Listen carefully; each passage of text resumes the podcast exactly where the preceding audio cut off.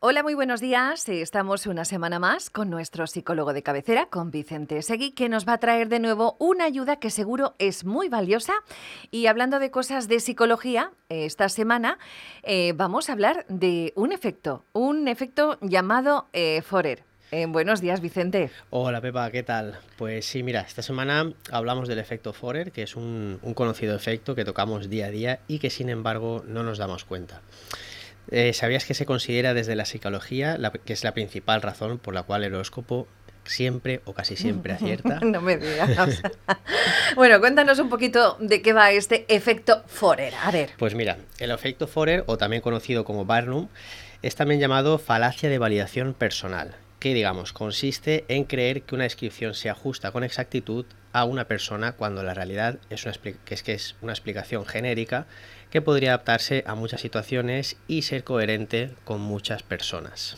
Es decir, que algo que parece que te está describiendo en realidad es algo que podría describir casi a cualquier persona. Ah, es así, ¿no? Eh. Exacto. Ocurre que cuando una persona acepta como válida una, afirmación acerca de sí misma, pues que, que proviene, que es porque proviene, digamos, de una fuente confiable. Yo lo leo en algún lado y como eso coincide con lo que yo puedo creer sobre mí, pues me parece que es válido. Entiendo. Pues la verdad es que es súper curioso eh, y dale con, la psicología.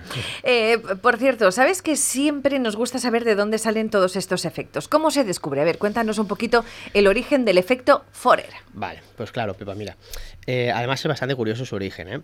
La expresión del efecto Barnum o Forer fue, que, fue creado por Paul Mill, que en, en los años 50, en el siglo XX, había realizado investigaciones sobre la validez de pruebas psicológicas utilizadas en los institutos psiquiátricos, ¿no? en los que eran los antiguos psiquiátricos.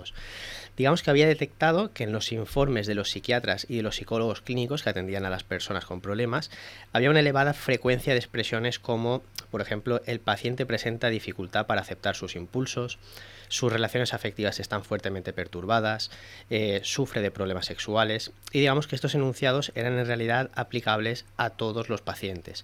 Y una serie de pruebas no implicaban nada específico ni útil para hacer una criba. Es decir, que hasta los propios psicólogos o psiquiatras podían caer en esta falacia, ¿no? Correcto. Para que veas que la psicología pues tampoco es perfecta y aún tiene mucho que, aprender.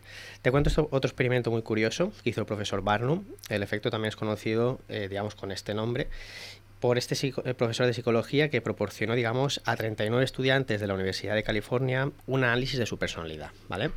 Después de haberlos sometido a pruebas, digamos que en realidad lo que hizo es que le dio a cada uno el mismo texto de un horóscopo encontrado en una revista popular. Y cada uno de los estudiantes había sido invitado a juzgar la exactitud de la relación en una escala de 0 a 5, donde 5 era excelente y 4 digamos, y 0 eh, no, no tiene nada que ver conmigo. Digamos, ¿sabes cuál fue la puntuación media? A ver. La puntuación media fue de 4.26. Casi, casi el tope. Madre mía, no me lo puedo creer. Sí.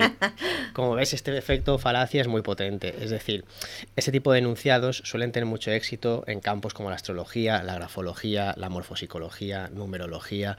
Es decir, muchos campos que son directamente pseudociencia. Estos estudiantes estaban leyendo al final un horóscopo y creían que habían hecho un, test de personalidad y que este test había descrito, digamos, de una manera bastante exacta su personalidad.